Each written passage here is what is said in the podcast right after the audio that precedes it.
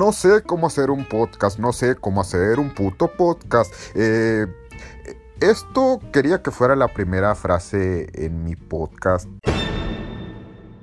Y, y aquí estamos de todos modos intentándolo porque pues fue un fatídico año 2020 y no hay mucho que hacer al respecto más que esperar este 2021 que las cosas estén mejores. Y de hecho fue un fatídico año en cuestión de cine, en cuestión de televisión, hubo mucha mierda, hubo mucha mierda en todos lados y eso me lastima bastante, pero pues hoy 2 de enero quise iniciar este podcast básicamente porque me da una flojera tremenda escribir, porque no soy un crítico, eh, realmente solo tengo opiniones y creo que salen mejor habladas porque, no sé, siento que es más honesto cuando, cuando lo dices y no lo piensas un millón de veces eh, para plasmarlo en, pues en un bloque. Que la verdad para alguien tan ansioso como yo realmente, si lo leen en un blog, lo pensé muchas veces, entonces es algo bastante digerido, bastante falso de algún modo. Así que lo que van a ver aquí, amigos míos, las dos personas que me están escuchando, eh, entre ellos mi mamá, mamá, ¿cómo estás? Eh, pues van a ver pura, pura verdad, van a escuchar pura verdad de mí. Eh, el podcast se llama La Piola de Carradine porque pues es un gran honor, creo yo, al actor, al actorazo David Carradine, actor de culto de la serie Kung Fu, de la saga Kill Bill. hizo grandes cosas, tremendas cosas. Kung Fu, la leyenda continúa. Uh, hizo tremendas cosas, pero al fin y al cabo terminó terminó muerto como vamos a terminar todos en este mundo, amigos míos. Pero bueno, lo importante y rescatable de su muerte es que murió feliz. Murió, murió masturbándose mientras eh, se cortaba eh, la respiración con una cuerda y se le fue ahora sí que se le fue de las manos la cosa y pues se murió. Y entonces también ya saben con esta incorrección política falsa que tenemos en este podcast, eh, llamamos esto la piola de Carradín. Pero en mi defensa debo decir que ese nombre lo tenía desde hace años y pues decidí usarlo hasta ahora porque en realidad no se me ocurrió nada mejor. Es más, amigos míos, yo decidí hacer este podcast nada más para hablar de Cobra Kai. Así de siempre, creo que este va a ser el único episodio y voy a hablar de Cobra Kai. Necesito hablar de Cobra Kai, necesito sacar esta madre de mi sistema y hablar de Cobra Kai. Porque realmente creo que Cobra Kai es la mejor serie que el 2020 necesitaba, pero los hijos de puta de Netflix decidieron estrenarla en el primer minuto del 2021, lo cual creo que está bien, fíjense, porque no sé, tal vez en el 2020 no iba a tener el mismo mood pero el 2020 estuvo muy jodido, decía, en cine, en televisión, en la vida misma. Pero eso es un poco menos importante que el cine y la tele. Así que, pues la vida misma puede esperar, ¿no? Pero Cobra Kai, vámonos al meollo del asunto. Cobra Kai. La primera temporada recuerdo que la estrenaron en el 2017, si no mal recuerdo. Eran 10 episodios de pura adrenalina, de pura nostalgia, pero llevada de una manera muy inteligente, ya saben, al estilo de Wicked, que de algún modo pone a la villana del mago de Oz como la protagonista o cuenta la historia desde su perspectiva. Eh, creo que estos vatos de Cobra Kai pues hicieron algo muy atrevido, muy diferente al poner las cosas eh, desde la perspectiva de Johnny Lawrence, el villano de la primera Karate Kid, primera mítica y única buena película de Karate Kid. Karate Kid de 1984 es la única buena película de la saga, amigos, pero es tan buena que vale, vale la pena carrear toda la saga por ella. Entonces, eh, pues la primera Karate Kid es excelente. Tenemos, ya sabes, al señor Miyagi eh, enseñándole al joven Daniel Laruso cómo defenderse de los bullies, que en ese momento ni siquiera se les llamaba bullies, pero Johnny Lawrence era el principal de, esos bullies junto junto a su maestro, su sensei John Chris, que era un verdadero hijo de puta. El güey creo que dice tres, tres frases en la película, pero esas tres frases son suficientes para que, para que amemos o odiarlo de algún modo, como el propio actor Martin Cobb lo dice. Eh, entonces, Karate Kid, pues todos lo saben, esto termina con la derrota de Johnny Lawrence a mano de, bueno, a patada de Daniel LaRusso en este caso. Eh, y pues es una película bastante, bastante interesante que define, creo, lo que son los ochentas, del pastiche ochentero. Pero llevado de una manera realmente muy entretenida, muy emblemática. Yo creo que con Gremlins eh, son las dos películas de los 80, de este pasticho ochentero que, más me gustan, que más honestas considero. Y pues bueno, volver al futuro también, pero creo que eso está en otra liga muy diferente. En fin, que me gusta mucho Karate Kid, que Elizabeth Chu es realmente hermosa en esa película. Eh, todos están muy bien, el ritmo es bastante entretenido. La película es muy buena, es un puto clásico. El señor Miyagi y su puto acento falso es, es excelente también. Eh, todo, tiene, todo tiene su lado por donde agarrarlo y creo que la primera Karate Kid es fantástica. La 2 y la 3 son una puta mierda, pero, pero bueno. La 2 se deja ver, eh, la 3 tiene su parte entretenida por ahí. Creo que nunca vi el nuevo Karate Kid con Hilary Swank ni tampoco el remake con Jackie Chan y los Smith. Eh, en fin, nunca, nunca me interesaron. Pero realmente Cobra Kai eh, me ganó porque no esperaba nada de ella. Porque, cabrón, nadie esperaba nada de ella. O sea... Y fueron 10 capítulos de adrenalina pura de...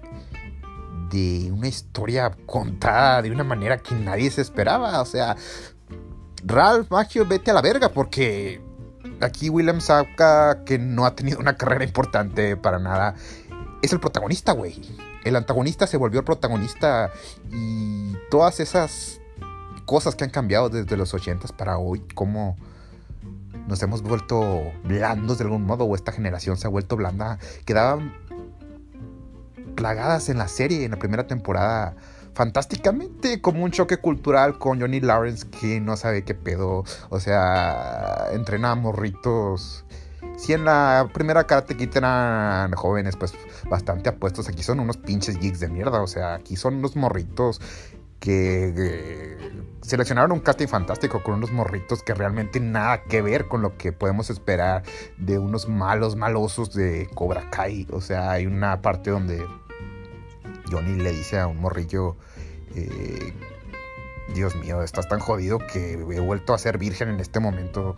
O sea, o sea, realmente Cobra Kai la primera temporada creo que me ganó, me ganó el corazón. Recuerdo bastante bien que me la eché en tres días o algo así. Realmente, realmente entrañable y fantástica.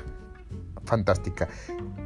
El problema o lo importante del asunto de esa primera temporada de, Cobra Kai, es que creo que cubría, cubría cabalmente con, con lo que quería contar de Johnny Lawrence. La redención de Johnny Lawrence estaba retratada de manera formidable en esos 10 capítulos, así que pues todo estaba ahí. El asunto de que Johnny Lawrence tomara a un geek que le hacían bullying, que es Miguel, eh, lo transformara básicamente en una versión joven de él y le hiciera ganar el torneo, aunque con... Eh, eh, pues una trampilla por ahí que al final él se, arrepiente de eso, ¿no? O sea, básicamente tenemos lo que hizo el señor Miyagi con Daniel San en 1984, pero aquí tenemos a Johnny con un morrillo latino eh, haciendo lo mismo básicamente. Pero muy a su modo, muy a su estilo.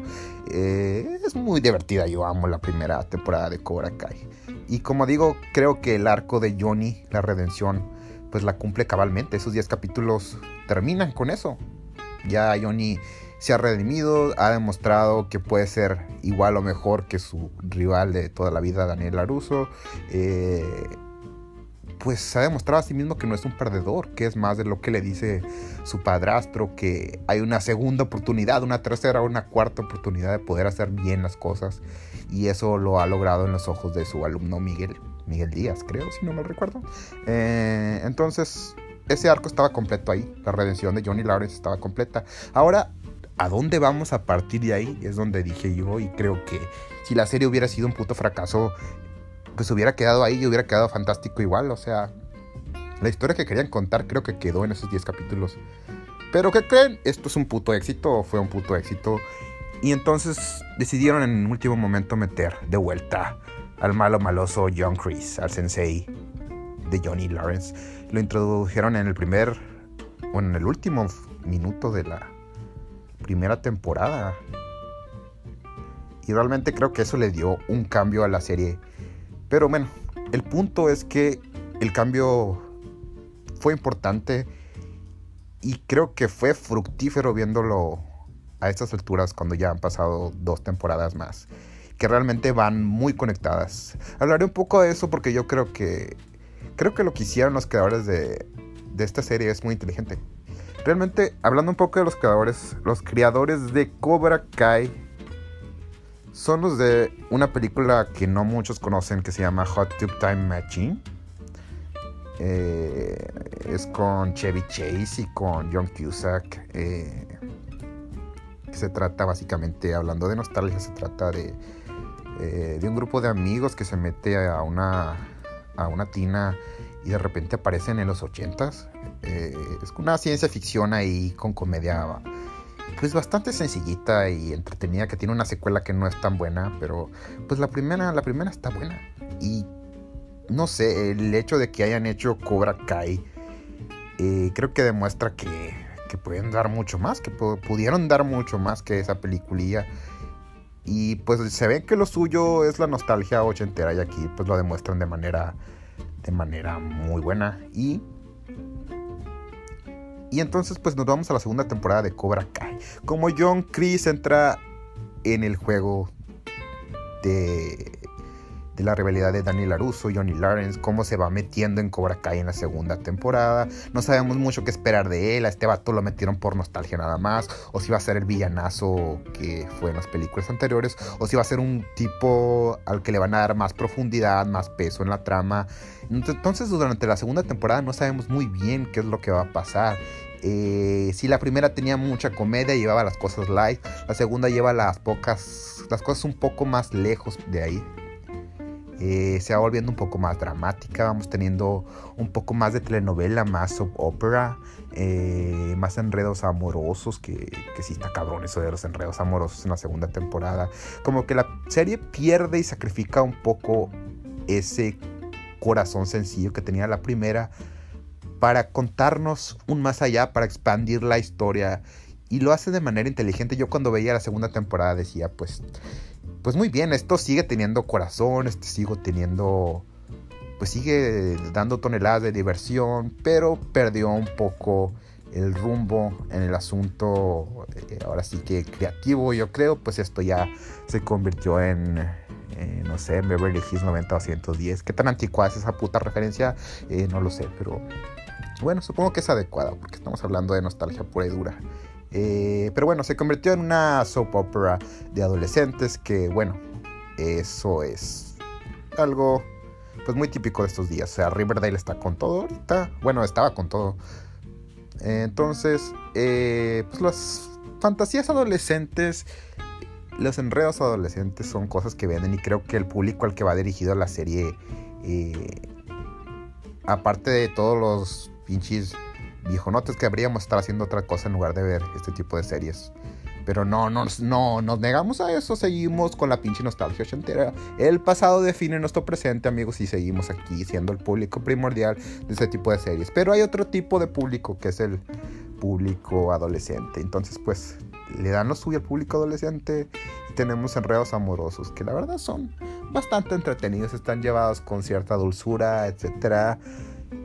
Pero dije, esto se les fue de madres un poquito. O sea, la serie me sigue encantando, pero esto se les fue de madres un poco. Hasta que vi el último capítulo de la segunda temporada, que me voló la cabeza, amigos. Me voló la cabeza esa pelea. Yo creo que ni Capitán América Civil War tiene una pelea tan cabrona. O sea, esos pinches enredos amorosos pendejísimos que se veían al final de la segunda temporada llevaron a un punto donde desemboca, creo yo, de manera muy buena todo lo que había pasado. Todos estos, todos estos enredos de Sam, la hija de Daniel, con. con. ¿Cómo se llama este chavo? El hijo de Johnny. Eh, con Miguel, como este pinche triángulo amoroso de repente se vuelve cuadrado con Tori, la llegada de Tori esta chica rebelde con problemas en su casa que si una cobra cae. Se llama Robbie, el hijo de Johnny. Entonces, ese pinche cuadrado amoroso sacado de Closer de, de Mike Nichols o, o algo así, una versión adolescente, pues al final creo que rinde frutos en una pelea cabroncísima que termina en una pinche tragedia. Y wow, o sea, de repente todo lo que creíamos que era que era bonito, que era que era sencillo que no hacía daño de algún modo, vale madre. O sea, el karate hizo que un morro adolescente se quedara en coma. Destruyó de algún modo lo que venía haciendo la serie hasta ese momento. O sea, ¿qué vergas está haciendo Daniel San con su doyo? ¿Qué está haciendo Johnny con su doyo? Al punto de que abandona Cobra Kai. O sea, John Chris se queda con Cobra Kai. Esta madre se revuelve, pero machín, cada quien está por su lado. Eh, destroza la premisa de Cobra Kai básicamente y lo hace espectacularmente poniendo a John Chris ahora al frente como villano absoluto y el vato se luce como un hijo de puta, la verdad todo lo que no pudo lucirse en los 80 se lo luce aquí. Em, entonces ahí se queda la segunda temporada con, con John Chris al frente de Cobra Kai, con Miguel en coma, gracias a una pelea chingoncísima la verdad. Eh, que define básicamente lo que es la serie. Es una comedia, pero con tintes dramáticos. Que esos tintes dramáticos a muchos podrán no gustarle, pero el hecho es que impulsaron la serie a algo más, a hacer algo más. Y creo que era necesario y era un riesgo que al final, no sé si gustó o no, pero creo que a mi gusto salieron bien liberados de ello.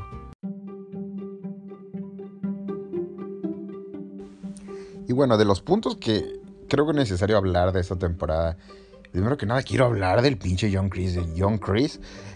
John Chris se luce como no se lució en los 80s. Aquí le dan un trasfondo, creo que, creo que fue importante. Eh, los flashbacks que están hechos de la verga.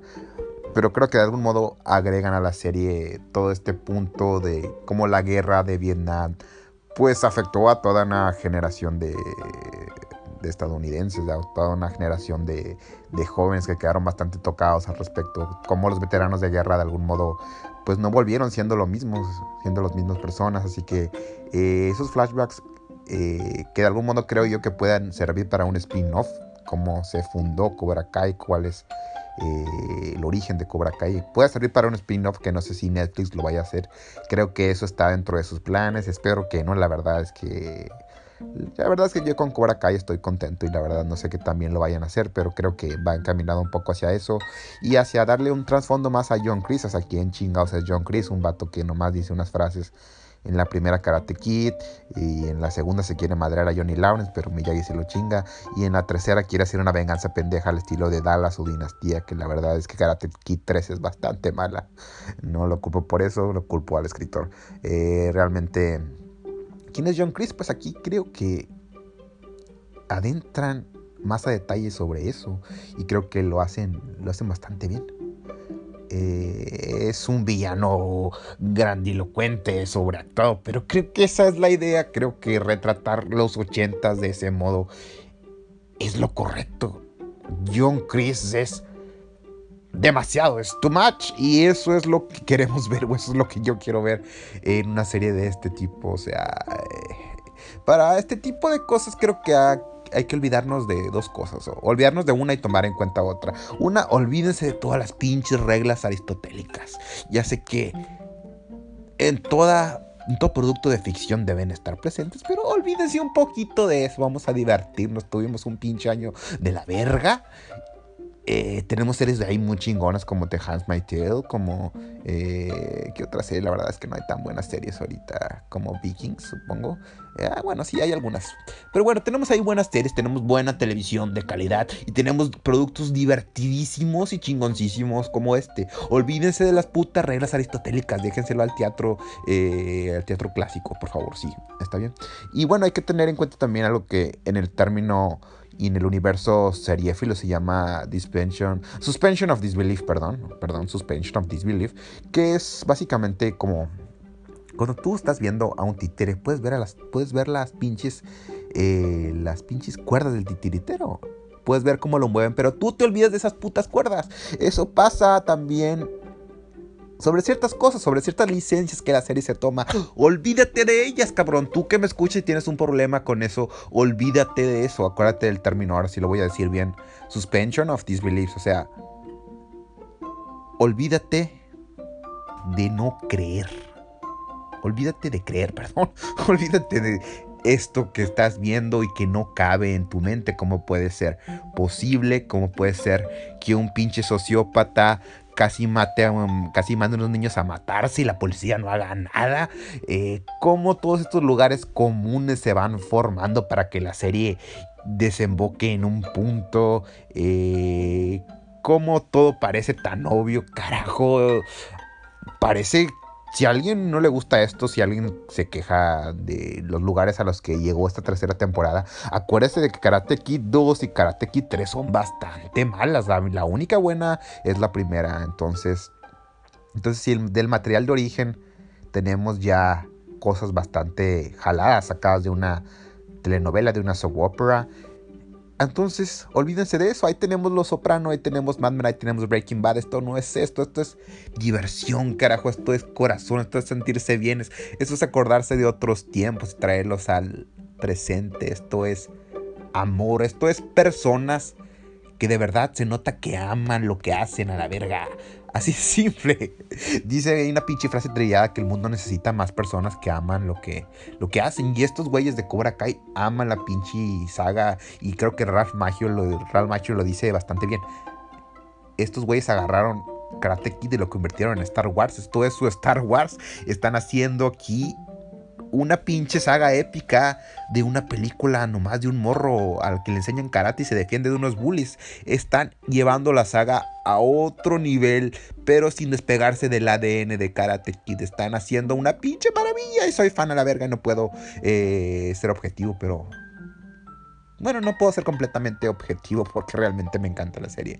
Pero bueno, Suspension of Disbelief, acuérdense de eso y de meterse las reglas aristotélicas por el trasero. Y van a ver que con eso van a disfrutar enormemente de esta tercera temporada, amigos. John Chris. John Chris la mamá. John Chris es un hijo de la chingada. Tenemos aquí a nuestro Darth Vader. Tenemos aquí unas peleas con él, contra él. Que guau, guau, guau. Eh, bueno, mejor dejo de hablar de eso porque estoy a punto de venirme en estos momentos, amigos. Pero, pero bueno. Em, pasemos al punto de Johnny Lawrence. Algo que me gustó mucho de esta eh, temporada es que retoma un poco lo primero, esa relación de Johnny con Miguel, que de algún modo con todos los Cobra Kai que llegaron en la segunda temporada se había, se había como difuminado un poco. Y aquí lo retoman de manera muy entrañable con Johnny Lawrence enseñándole a caminar a Miguel otra vez. O sea, pinche Miguel, eh, el güey parece que no va a volver a caminar en su vida después. Pero en una cuestión, de capítulos, eh, el güey se levanta, va a un concierto de rock y empieza a caminar y empieza a pelear otra vez. Y amigos, recuerdo una vez más el término Suspension of Disbelief. Busquen más en, en internet. Bueno, si les interesa, si no tienen nada que hacer. Eh, esto para mí pues fue muy bueno. A mí me gustó mucho lo que hicieron con Johnny esta temporada. La verdad es que eh, devuelve un poquito el corazón de esa primera temporada que se había perdido de algún modo. Entonces, la parte de Johnny y Miguel me parece excelente y bastante, bastante bonita, por qué no decirlo. Ahora, creo que en este 2021, en esta tercera temporada, me he reconciliado con Dani Laruso. Dani Laruso me cagaba la madre en las primeras dos temporadas, sobre todo en la primera. Y en esta tercera temporada creo que volví a ver a ese pinche niño inocente de la primera Karate Kid. Eh, lo ponen como un vato perdido, o sea, sus alumnos hicieron un desmadre, su alumno estrella dejó en coma a un pobre morrillo y está en prisión. Eh, se hizo un desmadre. Y Daniel San, el pobre Daniel San, le está afectando también en su negocio, en su matrimonio. Y el güey, ¿qué hace? Se va a Japón huye a Okinawa. Después nos remontamos a Karate Kid 2. Tenemos ahí unos cameos, unas participaciones especiales que la verdad... Eh,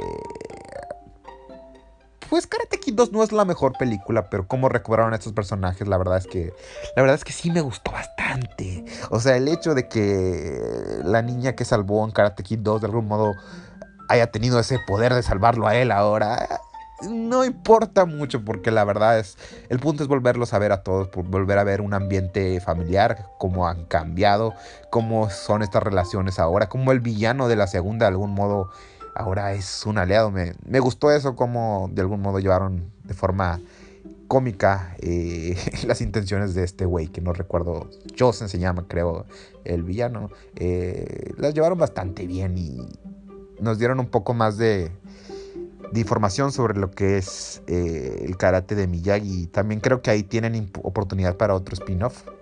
No sé, una precuela sobre sobre el señor Miyagi, sobre cómo empezó esto del karate, o no sé, una precuela situada en Okinawa en la actualidad, tal vez con los alumnos de Shosen, o creo que por ahí va también el segundo spin-off, tiene una oportunidad de hacerlo. Y volvemos a ver a, Kumiko, al interés amoroso de Daniel en la, en la Karate Kid número 2. Eh, pues creo que, creo que estuvo bien, creo que me imaginaba algo muy feo, me imaginaba que Shosen iba hacer su desmadre que iba a ser malo, pero en realidad creo que hicieron algo bastante bonito. Facilón, pero, pero bonito. Entonces, creo que esas son las tres partes de, de esta temporada. Eh, Johnny, Daniel y Chris.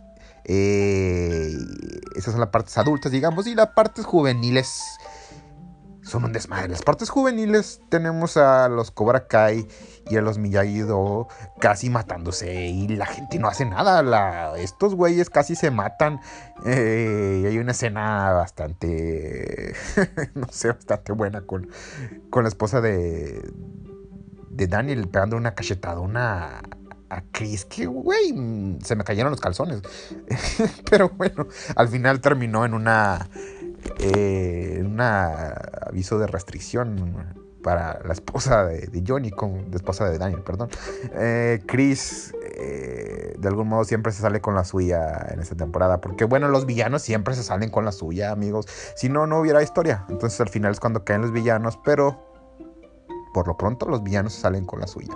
Y bueno, es solo parte de, de un punto al que quiere llegar la serie. Se la pasan partiéndose las madres eh, los alumnos, todos los jóvenes de esta pinche serie se la pasan esta temporada ensangrentados.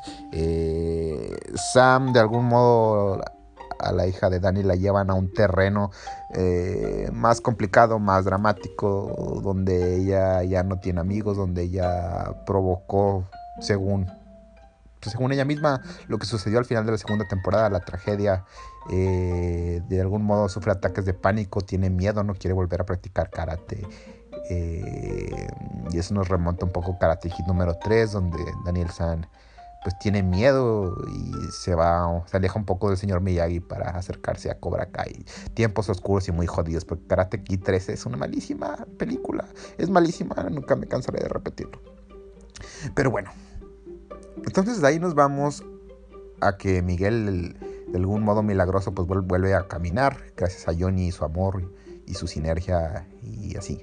Entonces Daniel de algún modo eh, empieza a recobrar su mundo otra vez y ya vuelve a los Estados Unidos. Y Chris sigue siendo muy hijo de puta y les enseña cobras a, a los de Cobra Kai y les da de comer un pinche ratón y, dice cosa culera tras culera y hace cosa culera tras culera y nadie lo puede detener al hijo de la chingada ni siquiera eh, la esposa de Daniel metiendo sus manos ahí para que lo desalojen. El güey es un pinche tipo badass.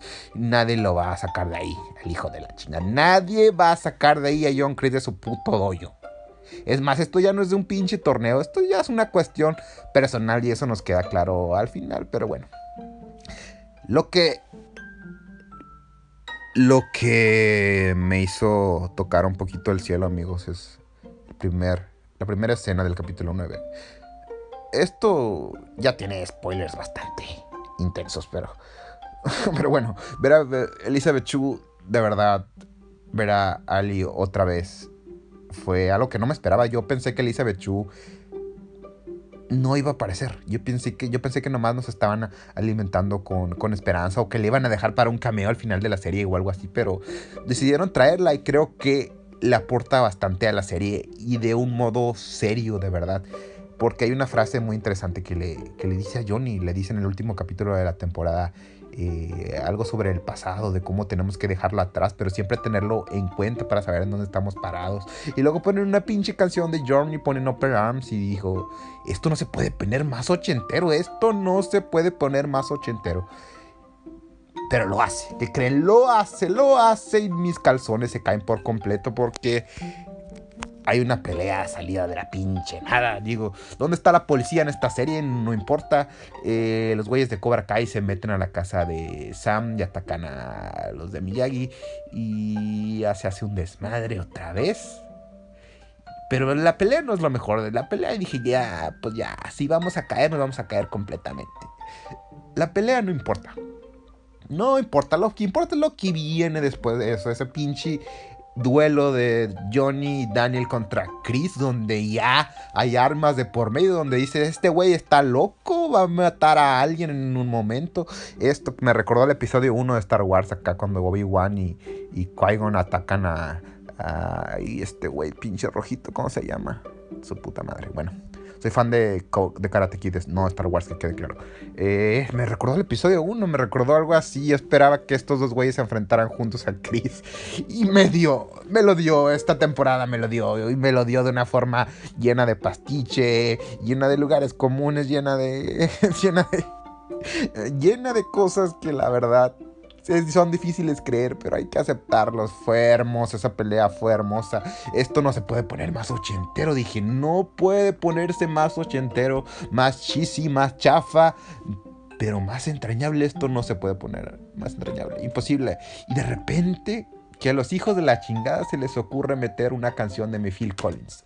Ya, ya, ya, ya, ya, ya, ya. Si quieres cerrar con pastiche ochentero sin redención alguna, pero hermoso, hermoso, hermoso. Vamos a cerrar con In the Air Tonight de Phil Collins. Que ni siquiera la canta Phil Collins. Aquí metieron una versión con más sintetizadores acá, más padre, más. Pero lo que sucede con esa última escena es. Wow, es de quiero ver el siguiente capítulo ya. Eh, la frase que tiene esta canción que dice: He esperado este momento toda mi vida. Oh, creo que se queda un poquito corta, pero pero bueno, me hizo feliz. Me hizo feliz y lo que viene sé que me va a hacer feliz. Eh, un par de. Un par de datos que me parecen destacarles. Hicieron algo inteligente los creadores porque el torneo lo están alargando a lo máximo que puedan. Creo que la próxima temporada ya va a venir el pinche torneo. Pero estas temporadas 2 y 3 eh, se han dedicado a contar lo que va en medio, a, mover sus fichas de algún modo quién es Cobra Kai, quién es Miyagi Dogo, quién es la pinche, el pinche Dogo yo que abrió que abrió Johnny, se llamaba algo de águilas o algo así, no sé. En fin, em, empezaron a mover sus cartas y están jugando con eso y creo que ya quedaron fijas en este, en este magnífico final, de verdad, en este glorioso final. Cobra Kai, wow, gracias por todo lo que nos diste este, este año este año que lleva dos días, pero bueno, se debió de haber estrenado en el 2020. Si Cobra Kai se hubiera estrenado en el 2020, creo que hubiera sido un mejor año, así se los pongo.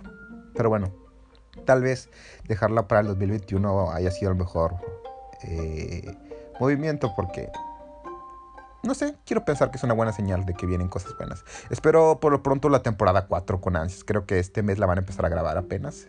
Esto es en enero de 2021, así que no sé, espero antes de que se acabe el año el estrenen, o si no, pues lo más seguro es que dentro de un año estaremos viendo qué pasó con Chris, qué pasó con Johnny, qué pasó con Daniel qué pasó con esta nueva dinámica que se han armado, que la verdad amigos, ah, si dejas un poquito ah, las reglas aristotélicas de lado y todo lo que te han enseñado en tus pinches escuelas mamonas de cine eh, y de críticas de televisión y de ficción y de teatro, vas a divertirte como no tienes una puta idea, porque esto es Cobra Kai, esto retoma el espíritu ochentero, esto retoma el pasado, pero lo lleva a un presente donde le da nueva vida. Y creo que eso muy pocos reboots pueden hacer. Muy pocos lo han logrado, no me vienen a la mente muchos. Eh, realmente Cobra Kai no tiene el ADN de, de, Karate Kid. Sobre todo esta tercera temporada creo que es la que se arriesga más al respecto. Tiene, eh, tiene más de la trilogía de Karate Kid, lo bueno y de lo malo. O sea, el paquete va completo ahí. Realmente, repito, la primera es la única buena, la primera es el clásico, la dos y la tres son cosas de relleno, la tres es abominable. Eh, pero lo tiene ahí, tiene el ADN y creo que esta temporada es la que más se parece a la franquicia de Karate Kid en general. Tómalo o déjalo. Eh, y creo que lo lograron formidablemente. Cuando digo que, que tiene pastiche ochentero, lo digo con la mejor de las intenciones, de verdad. Eh, es una forma de hacer ficción, es una forma de hacer cine y de hacer televisión en este caso que han traído de vuelta a estos creadores de, de Cobra Kai. Que digo, repito, aman lo que hacen, se les nota. ¿Y quién le importa tener unas tramas realmente coherentes y personajes eh, profundos cuando realmente puedes tener una serie hecha con amor, con corazón, hecha para divertirte, para hacerte recordar, para hacerte vivir, revivir momentos y vivir nuevos momentos también, porque va dirigida para dos generaciones. Realmente, realmente es hermosa. ¿Qué, puedo decir? Eh, me hizo vivir muy buenos momentos. Y creo que eso ha pasado con las tres temporadas. Es más, yo creo que me atrevo a decir que esta es la peor y la mejor de las temporadas. Depende de cómo la veas nada más. Realmente es la más ambiciosa, es la que más consigue cosas, es la que más se arriesga, es la que más se detiene eh, en Karate Kid, porque las otras iban un poquito más a lo suyo, esta se detiene más en el pasado, en recordar. Eh, pero bueno, creo que me quedo con las palabras de, de Ali, de Elizabeth Chu. Eso de volver al pasado solamente para para saber quién eres en el presente. Es más, creo que ni siquiera dice algo así, pero va por ahí la cosa. Eh, realmente la música que usaron, y las tramas que utilizaron, eh, esto me recuerda a lo mejor de los años 80. Yo ni, siquiera viví en los 80, pero vi los 80 a través del cine, a través de la música. Lo sigo viendo todos, todos los malditos días hago lo mismo.